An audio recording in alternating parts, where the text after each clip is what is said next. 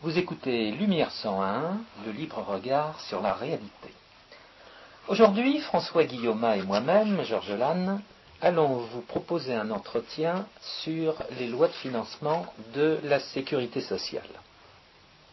Aujourd'hui, mardi 23 octobre, il faut savoir que L'Assemblée nationale va commencer le débat en séance publique sur le projet de loi de financement qui lui a été euh, déposé par euh, le gouvernement.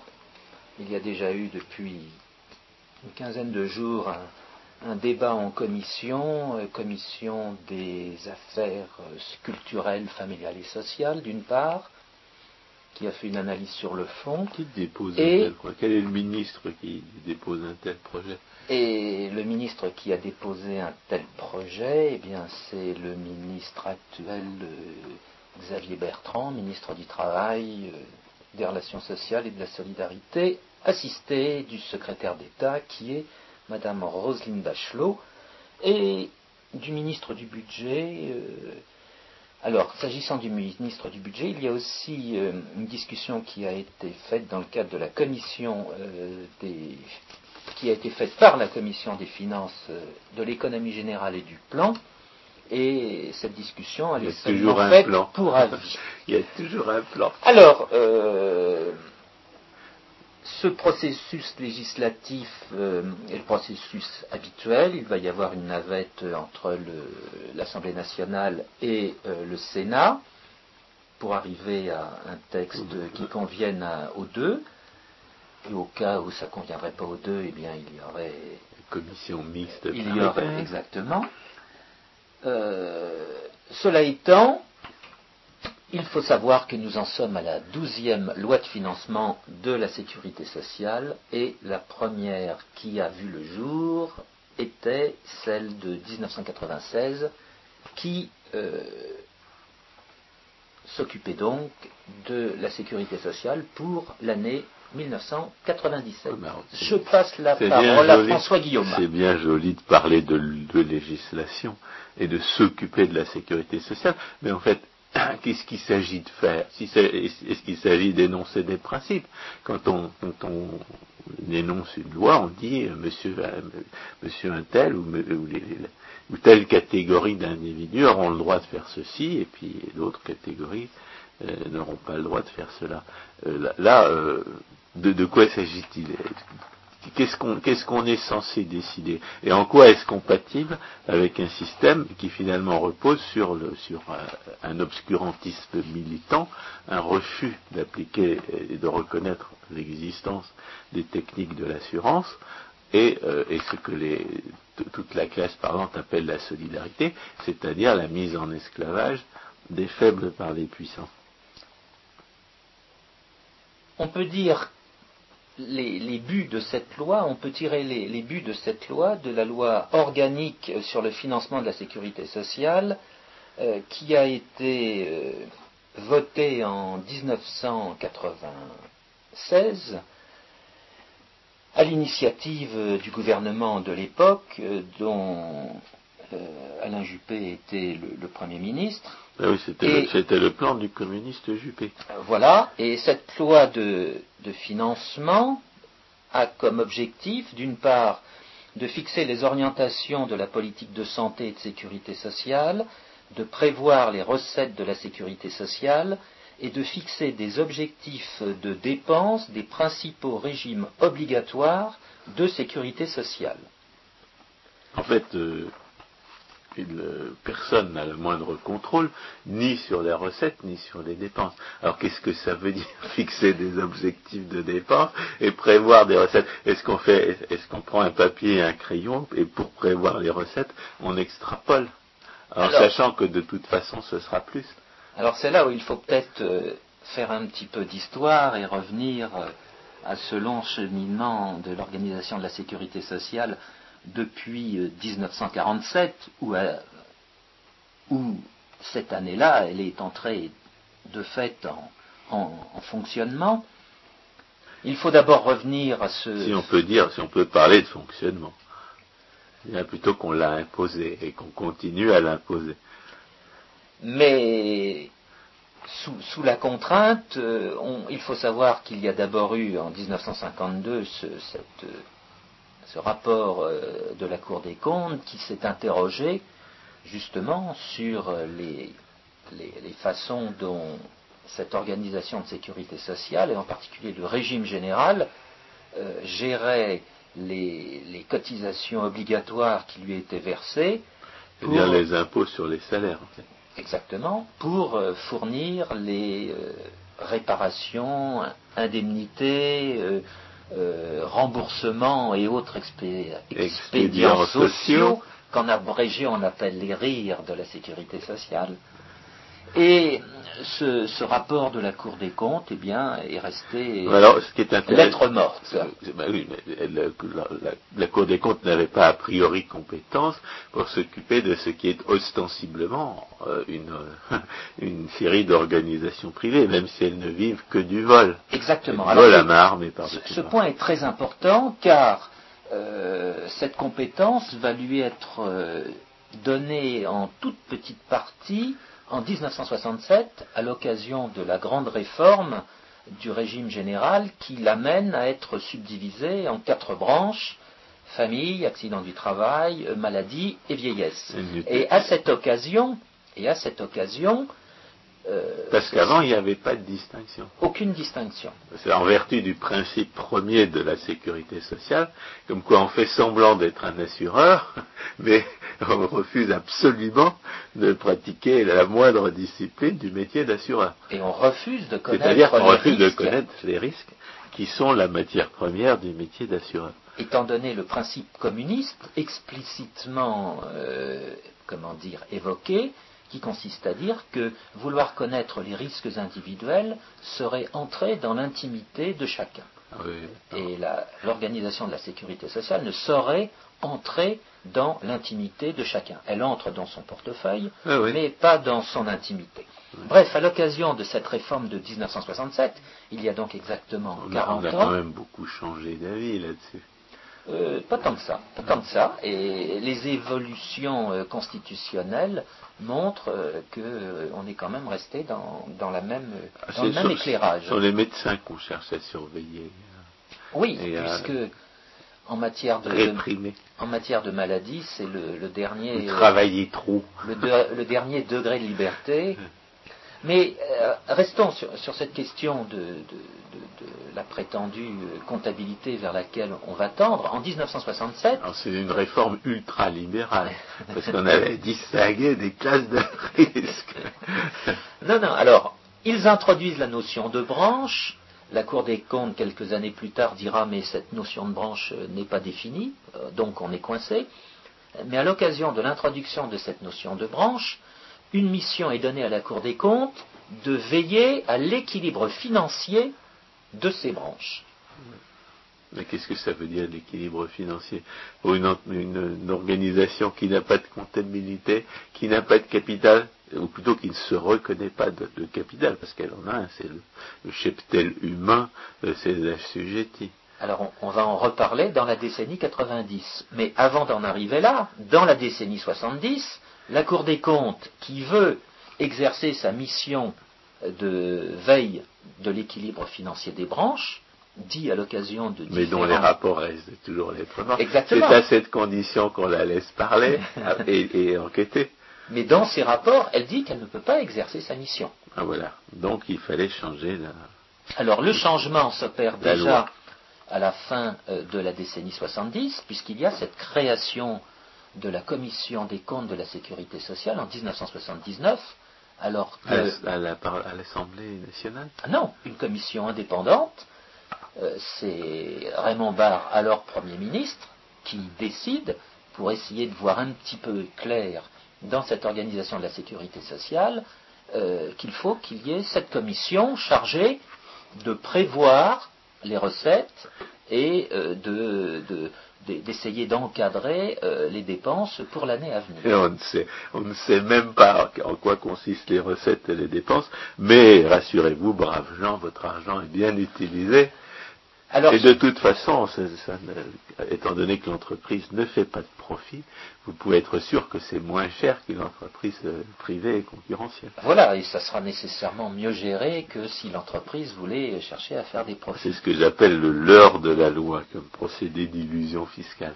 On attire l'attention sur une, sur une disposition institutionnelle qui n'a absolument aucune conséquence et c'est là-dessus que se, que se font les décisions. Et à cet égard, on peut souligner. là, c'est l'illusion du caractère non lucratif. On connaît bien les associations lucratives sans but, et la sécurité sociale n'est pas, euh, n'échappe pas, enfin, le statut non lucratif ne change pas la nature humaine, contrairement à ce que les marxistes semblent penser, et la cupidité s'exerce euh, sans frein euh, d'autant plus que l'argent est volé. Et ce qu'il faut aussi dire, c'est qu'à l'occasion de cette subdivision de la sécurité sociale en quatre branches, il y a eu création d'un organisme particulier qui s'appelle l'ACOS, Agence centrale euh, des euh, organismes de sécurité sociale, et qui est chargé de centraliser toutes les cotisations qui lui sont, qui sont versées au, régime de sécurité sociale et, en fonction des besoins des, caisses, de leur donner les sommes qu'elles demandent. En d'autres termes, il s'agit de mettre, il s'agit d'atténuer le semblant de, responsabilisation qu'avait, institué la distinction entre branches. Exactement, exactement. Donc ça, ça, ne sert à rien d'avoir des branches si les unes subventionnent les autres et ce sera euh, renforcé dans la décennie 70, c'est ce qu'on appellera la compensation, voire la surcompensation, compensation entre certains régimes et surcompensation entre euh, telle ou telle branche. Bon, n'entrons pas dans toutes ces considérations. Concrètement, sans intérêt. concrètement, ça veut dire que les gens qui font des économies ne font que subventionner ceux qui n'en font pas. Exactement. C'est le, principe essentiel de gestion du système. Alors passons les années. Et comme les choses ne s'amélioreront pas, que le brouillard euh, euh, institutionnel est toujours aussi euh, épais, arrivons en 1987, c'est-à-dire 20 ans après 1967 et 20 ans avant 2007.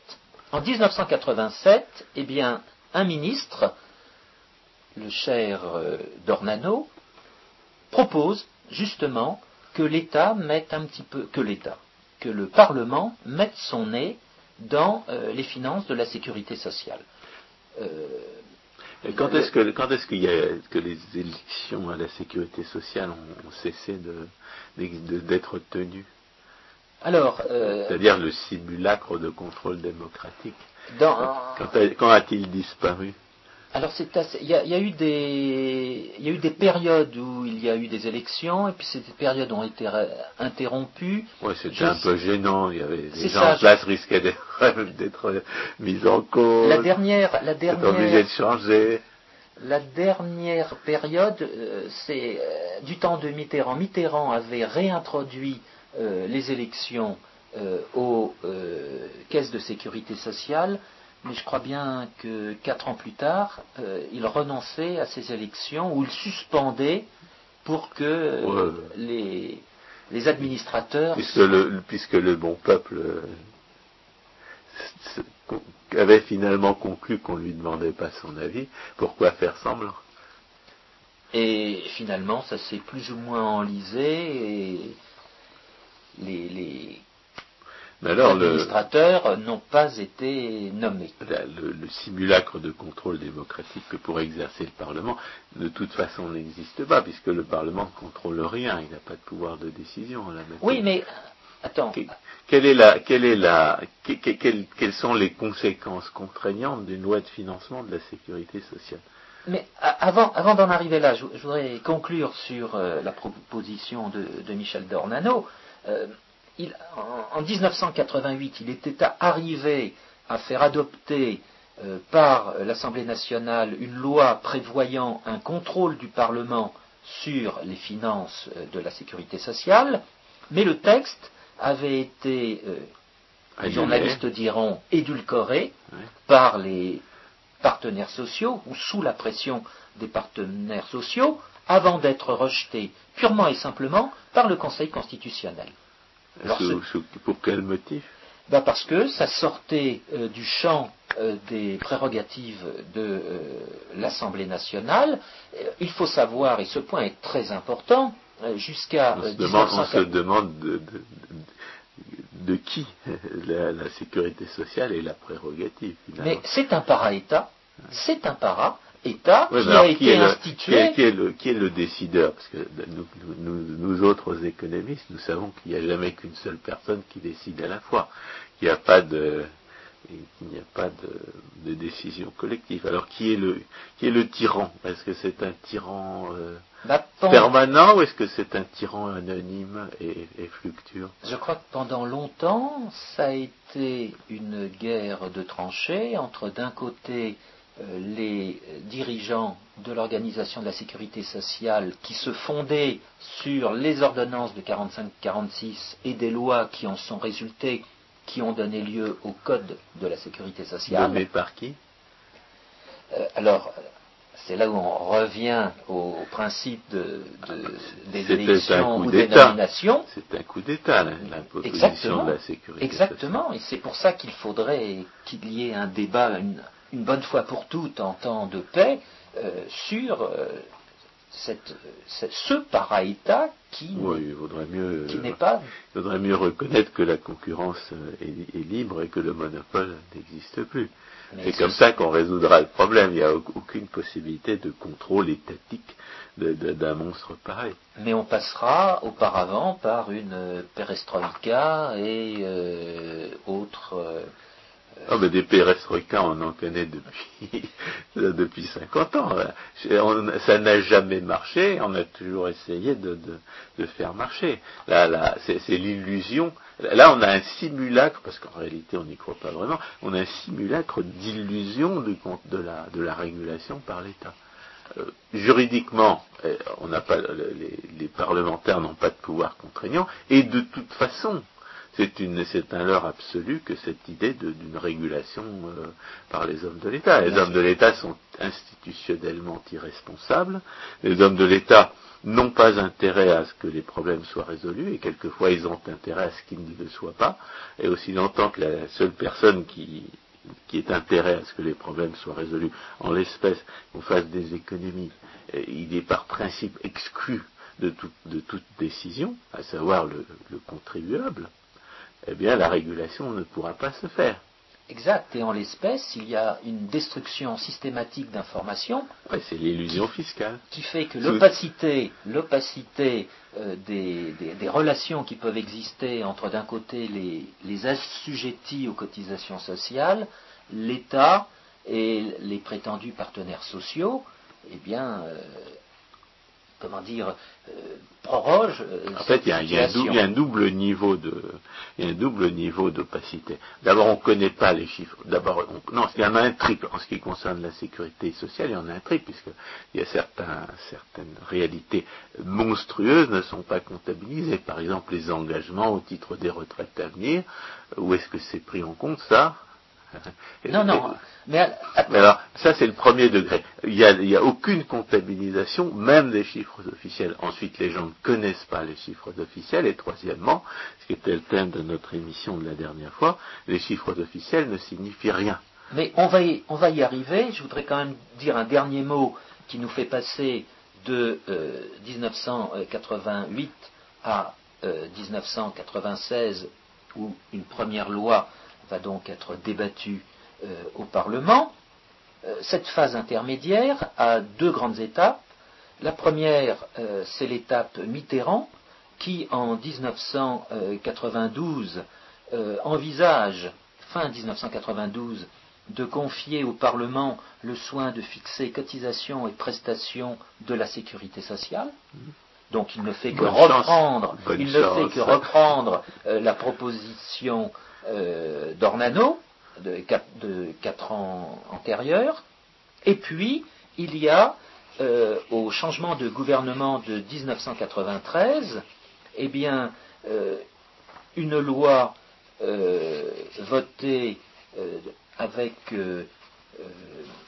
Balladur comme Premier ministre, qui confie une mission de contrôle à la Cour des comptes. C'est la loi de juillet 1994. Est-ce que cette loi est constitutionnelle?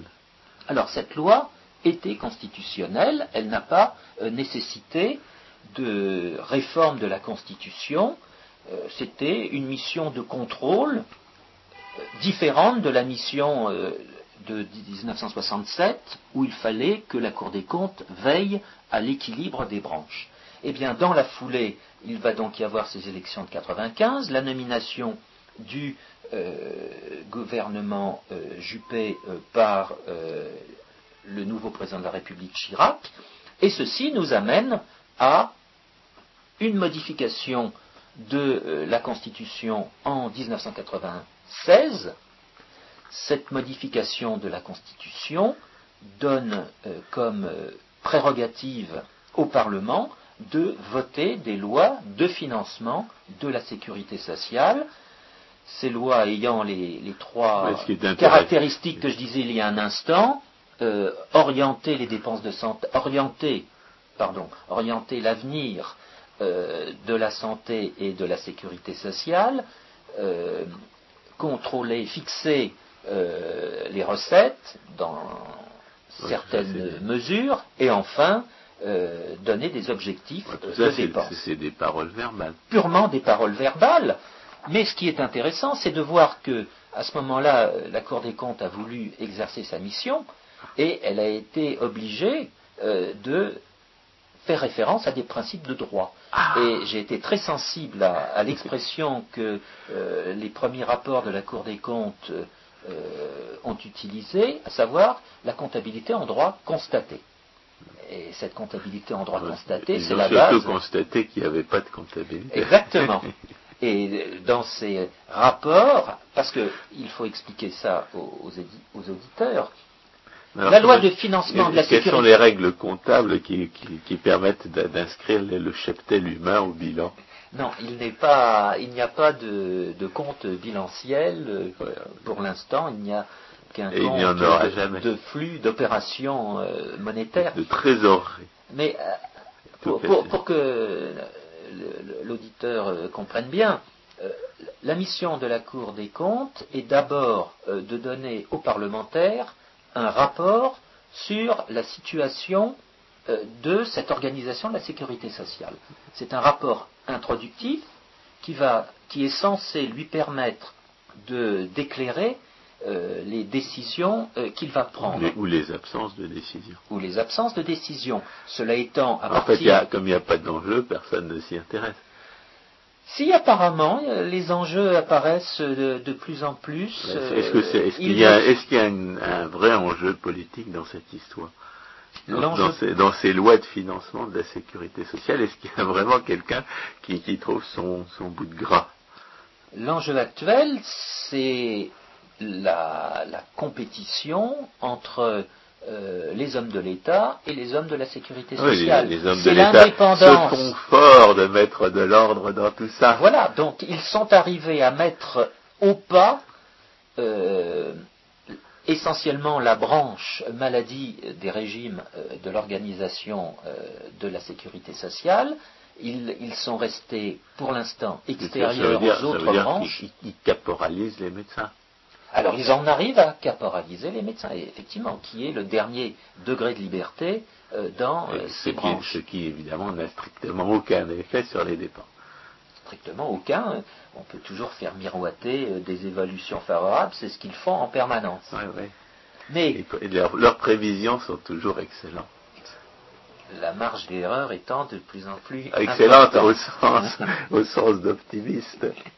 Alors, c'est une loi organique du 23 juillet 1996 qui va donc permettre au Parlement euh, d'exercer euh, sa nouvelle prérogative de mettre son nez dans euh, les finances de la sécurité sociale, et il mettra son nez sur la base d'un rapport qui sera écrit par la Cour des comptes, et bien plus, à partir de la deuxième loi de financement, la Cour des comptes fera d'une part un rapport sur euh, l'exercice passé et, disons, un, second rapport sur l'exercice à venir. moi qui croyais que la Cour des comptes était une sinécure. C'est peut-être une sinécure. il faut faire le travail par d'autres, c'est comme les, employés d'EDF. Non, mais là encore, euh, les, rapports que, j'ai pu lire euh, m'ont fait plaisir parce que euh, les, comment dire, les magistrats de la Cour des comptes faisaient apparaître dans ces rapports eh bien, l'absence d'informations qu'ils cherchaient. Ouais, c'est fait pour ça. On peut le penser. Étant donné que l'argent est volé et que personne n'intéresse, aucun des décideurs n'intéresse qui à faire des économies, pourquoi se donner la peine de le comptabiliser? Mais il y a eu des progrès quand on met toutes ces, tous ces rapports introductifs. Euh, c'est Nicole Question qui disait Je ne serai pas le ministre des Comptes. Oui, mais Nicole Questio, c'était 1981, 1982, 1983. C'était une crypto-communiste. C'est l'utopie, c'est la pensée magique, ça. Parce que là, parce qu'on peut voler l'argent, on n'a pas besoin de compter. Et puis ce qu'on compte, finalement, sont les efforts. C'est la peine des hommes. Alors, il n'est pas question, il n'est pas question de reconnaître que le, socialisme, leur, prétendue solidarité, est un cannibalisme moral, que, que, la sécurité sociale mange la vie économique des gens, qu'elle les dévore économiquement, qu'elle les ruine, qu'elle les prive des moyens de, disposer des fruits de leur travail. Alors c'est ça le, gros problème de, cette comptabilité des opérations de sécurité sociale, c'est qu'il n'y a pas de, comptabilité euh, patrimoniale et euh, les, opérations ne sont là encore que des flux comptabilisés. Bon, de plus en plus. C'est par principe, ça. Comment? C'est par principe. Bien sûr. Je ne serai pas le ministre des Comptes, ça veut dire, moi, ceci, moi, moi communiste, crypto-communiste, je décide qu'à partir du moment où je suis la plus forte, eh bien, je n'ai pas à me soucier des conséquences de mes actes, puisque c'est les autres qui vont payer. C'est une déclaration, c'est une langue de bois d'apparat, c'est la déclaration euh, de, celui qui est au pouvoir et qui s'impose aux autres, et c'est comme ça et pas autrement. Oui, mais cela était valable jusqu'à 1996. Depuis 1996, il y a un effort pour que de tels propos ne puissent plus être tenus. Ouais et euh, les, rapports euh, sont assez euh, cadrés. Non, On peut citer la phrase de Pareto disant que c'est la raréfaction du butin et, la, et, la, et les, querelles entre ceux qui se le partagent qui mettra fin un jour au socialisme? Oui, exactement, parce que les, les hommes de l'État auront à ce moment-là leur peau en jeu et s'ils ont un minimum de présence d'esprit, s'ils ne sont pas suicidaires, eh bien, il faudra euh, qu'ils abandonnent euh, le système euh, qu'ils avaient orchestré. C'est peut-être l'occasion de, parler de cette distinction qu'on fait en général quand on parle de la courbe de l'affaire entre les socialistes. On est socialiste pour voler les autres, évidemment. Si vous proposez à un socialiste de vivre socialistement entre socialistes et de foutre la paix à ceux qui ne le sont pas, euh, il refusera, bien entendu, au nom de la solidarité, c'est-à-dire le principe comme quoi lui, socialiste, il a le droit d'asservir les autres. Mais il y a deux sortes de socialistes. Il y a ceux qui veulent, qui, veulent voler les autres pour dépenser leur argent à leur place, et puis il y a les socialistes qui veulent voler les autres pour les priver des fruits de leur travail. C'est la distinction entre socialistes cupides et socialistes méchants. Et la distinction entre socialistes cupides et socialistes méchants apparaît toujours lorsque le butin se fait rare et la distribution euh, échappe à tout contrôle. Mais en l'espèce, le butin est difficile à, est difficile à, cerner parce que les cotisations de sécurité sociale sont versées périodiquement, euh, que des remboursements, que des rires sont, poussés par euh, euh, les caisses de sécurité sociale. Ce sont les, particuliers eux-mêmes qui, engendrent ces, qui font, qui font naître ces rires. Et c'est d'ailleurs pour eux la seule manière de récupérer l'argent qu'on leur a volé. Bien sûr. Parce qu'on m'a volé mon argent, je n'y peux rien, mais je peux tout faire pour en récupérer la plus grande partie. C'est certain. Et on peut dire que il y a. C'est-à-dire que l'irresponsabilité est institutionnelle, même pour la victime du système. Oui, mais à, à cet égard, on peut être sensible au fait qu'aujourd'hui, on n'évoque plus le montant des recettes, ni le montant des dépenses, mais qu'on raisonne en, en différence entre recettes et dépenses et qu'on parle du déficit.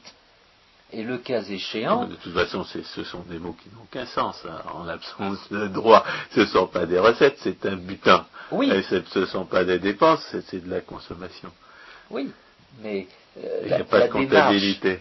la démarche rhétorique qui consiste dire, il à ne plus faire il allusion. faut rappeler ce que disait Rothbard à ce sujet. Une, une organisation étatique comme la sécurité sociale, parce qu'elle a beau être euh, légalement privée, elle est en fait euh, fondée sur la violence, donc étatique au sens économique du terme. Une organisation étatique est en faillite par définition. Parce qu'une une organisation qui est en faillite, c'est une, euh, organisation que ses clients refusent d'entretenir en, en la- en lui, lui donnant volontairement leur argent. Oui, Et exact. au- au- tout, tout prétendu service public pseudo-gratuit est en faillite par construction. Il, est en faillite par destination, il est en faillite par intention. La, la- question de savoir si on vole plus ou, si, on rembourse moins, c'est une, je dirais, c'est un débat entre esclavagistes pour esclavagistes. Qu'est-ce qui, qu'est-ce qui est politiquement le plus, le opportun? Est-ce qu'on vole davantage? Est-ce qu'on cherche à miner, euh, à trouver de nouvelles, euh, de, de nouveaux filons d'illusions fiscales qui permettront de voler davantage d'argent sans que ça se voit trop Et- et quid de la TVA sociale Mais nous y sommes. Et, ou bien de euh, ce qui vient d'être dénommé la, euh, la franchise. La franchise euh, qui la, voudrait- la franchise, c'est une notion qui n'existe que dans le cadre d'un véritable contrat d'assurance. Mais bien évidemment. euh, Là, la- il s'agit en fait de déremboursement autoritairement fixé par, euh, par le, le voleur. Exactement. Nous sommes donc dans la rhétorique, et cette rhétorique évolue, on crée des mots Dans qui une n'ont certaine aucune manière, réalité. c'est une privatisation de fait. Mais on aimerait mieux quand même que, que, que la- que les principes du droit soient respectés et que le soi-disant service public disparaisse. C'est-à-dire que le- les, les- les- l'assu- les assurances, les services d'assurance que singe la sécurité sociale soient enfin rendus par des entreprises qui non seulement reconnaissent mais pratiquent les techniques de l'assurance qui existent depuis le XVIIIe siècle. Et qui les ont appliquées jusqu'en 1945, jusqu'à ce que ces entreprises aient l'interdiction 1947. jusqu'à ce que ces entreprises aient l'interdiction de, de, de- mener euh, ces, ces- ces opérations. Mais, François Guillemin, vous n'avez pas l'air de, de, de- de- comment dire, de d'accepter ce- l'idée que je disais qu'il y avait cette modification dans, dans le discours. euh, on met l'accent aujourd'hui uniquement sur le déficit, on laisse de côté le chiffre des dépenses et le chiffre des recettes. Euh, En réalité, ce qu'il faudrait, ce très qu'il faudrait, important. ce qu'il faudrait comparer, c'est ce que, c'est la charge que le système inflige aux, aux assujettis, c'est-à-dire l'étendue du cannibalisme moral que constitue le vol de l'argent des gens, et puis, euh, et puis ce qu'il en coûterait euh, au- à, un, à assuré d'obtenir les mêmes services d'assurance contre les risques personnels auprès d'entreprises normales, privées et concurrentielles. Bien évidemment. Mais justement, pour c'est ça, c'est ça, c'est bien entendu, c'est de cela qu'on ne vous parlera pas, parce que ce serait reconnaître que, ce- que non seulement euh, ce, prétendu, ce, système qui prétend être le plus efficace possible est au contraire le moins efficace possible, et peut-être aussi de se rendre compte que pour assurer la solidarité, la technique de l'assurance est nécessaire et suffisante. Parce que ce qu'ils appellent la solidarité, et que j'ai défini comme le, pillage esclavagiste des faibles par les puissants, en réalité, si ça crée une réelle solidarité, c'est entre les voleurs Ou entre les volés. Mais, la solidarité entre voleurs et volés, on ne connaît pas. C'est vrai que le voleur a besoin de son volet, mais, mais pas, euh, pas forcément dans, dans la, dans la condition humaine. Après tout, le voleur peut choisir de ne pas être voleur.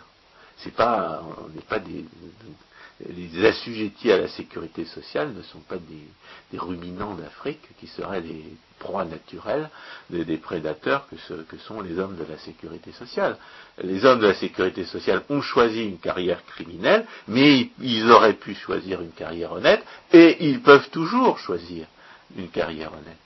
Ils peuvent abandonner l'organisation communiste criminelle qui est la sécurité sociale et décider de rendre des services d'assurance, ce qui, exigerait d'eux qu'ils apprennent la technique, évidemment, mais c'est quand même comme quelque chose qui s'apprend aussi.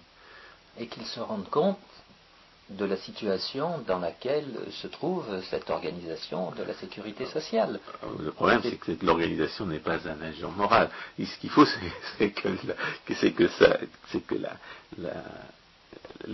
l'anarchie du système les, euh, les frappe personnellement. Est-ce qu'on en est, là? On, a vu qu'à la périphérie du système, euh, les, intermittents du spectacle, peut-être maintenant les régimes spéciaux euh, commençaient à avoir euh, entamé leurs privilèges, mais quid des, grands maîtres de cette organisation ténébreuse? On en est toujours à la même euh, idée.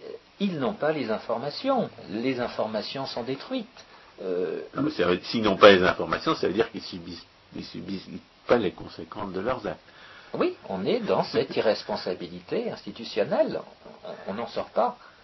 Et moi, ce que j'aimerais, c'est qu'un jour, on, m'explique ce que c'est que l'école de la régulation à la française, qui me semble marquée par une naïveté euh, Total vis-à-vis de, ce mythe, de cette illusion euh, qui est la régulation par l'État. On ne se pose pas la question de savoir euh, dans quelles conditions institutionnelles le régulateur euh, recherche l'information. C'est ça le problème. Mais à, cet égard, on peut aussi insister, et, on va revenir à ce que vous venez de dire, François Guillaume, on peut insister sur la différence de nature entre les lois de finances de l'État et les lois de financement de la sécurité sociale. Les lois de finances de l'État font référence à des choses euh, certaines, alors que les éléments qui entrent dans les lois de financement de la sécurité sociale font, disons à 50%, intervenir des éléments risqués, des éléments incertains. Oui, c'est pas, pas parce que c'est pas parce que la sécurité sociale est censée couvrir des risques, c'est tout simplement parce qu'on ne sait pas ce qui s'y passe. Oui, mais pas uniquement, parce que euh, les recettes de, la sécurité sociale sont comparables aux recettes euh, de euh, l'État. Les recettes de la, de la, sécurité sociale. Les recettes de l'État aussi sont risquées en ce sens qu'elles dépendent de, de la, richesse euh, produite et dont, euh, le, budget de l'État vole une partie. Bien sûr, mais là, c'est toujours, justement, puisqu'il y a ce, vol euh, des ressources privées, eh bien, en fonction du niveau de recette que l'État. Alors, quelle est la différence? C'est au niveau de l'utilisation de ces recettes. Les recettes de l'État, pardon, les dépenses de l'État sont des dépenses certaines, alors que les rires de la sécurité sociale sont des dépenses incertaines, sont des dépenses risquées. Oui, oui. Même, la loi des grands nombres atténue l'incidence de cette incertitude. Nullement, parce que la loi des grands, des grands nombres repose sur l'évaluation des risques de chacun. Or, or les risques de chacun n'interviennent pas en réalité, on, autorise les gens à dépenser euh, n'importe quelle somme d'argent sous des prétextes qui, eux, sont définis. Exactement. Mais et puis après, après, on dit il faut empêcher les gens de faire n'importe quoi, scrogneux, on va, on va se serrer la vis. Donc, Alors que c'est par destination que le système est là pour pousser les gens à, dépenser sans compter. Donc ces dépenses de sécurité sociale ne sont pas de même nature que les dépenses de l'État. Et pour cette raison, euh, il ne faut pas euh, faire de, comparaison. Il faut d'une part distinguer ces deux lois euh, de finances de deux organisations tentaculaires, d'un côté la sécurité sociale, de l'autre côté l'État. Et s'agissant des dépenses, eh bien, il s'agit de ne pas les comparer. En revanche, on peut comparer les recettes. Les recettes de la sécurité sociale et les recettes de l'État reposent toujours sur le cheptel dont nous sommes des, éléments.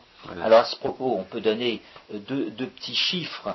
Euh, euh, l'année dernière, les recettes de la loi de financement de la sécurité sociale s'élevaient à 395 milliards d'euros. Cette année, dans la, loi qui va être discutée à partir d'aujourd'hui, elle s'élève à 14, pardon, à 400 15 milliards d'euros. Autrement dit, elles sont en augmentation de 5%. Les recettes de l'organisation de la sécurité sociale sont en augmentation de 5%. C'est un chiffre considérable. Ah, ça, une...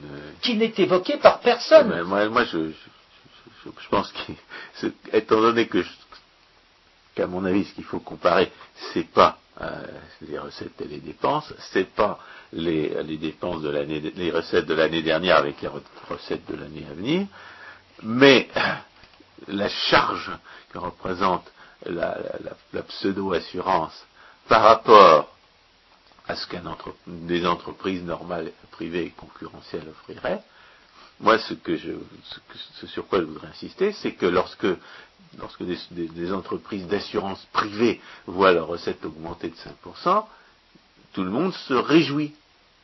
Alors que lorsque lorsque les recettes de la sécurité sociale augmentent de 5%, c'est un motif d'inquiétude. De même pour les dépenses.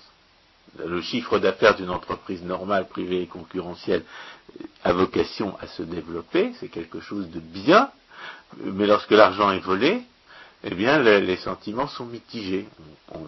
On, a conscience du fait que, le, système n'est pas régulé, et par conséquent, on s'inquiète. On s'inquiète de la dérive des dépenses. Est-ce que, est-ce que l'industrie automobile s'inquiète de l'augmentation de son chiffre d'affaires? Est-ce que l'industrie de la chaussure s'inquiète de l'augmentation de son chiffre d'affaires? Non, c'est un aveu implicite du fait qu'il n'y a aucune régulation dans ce système monstrueux que de s'inquiéter de la dérive des dépenses. Bien sûr, bien sûr, mais c'est pour ça je laisse de côté ah euh, ben, les dépenses, je me moque de la dérive des dépenses, je me moque même de, l'écart qui existe entre dépenses et recettes.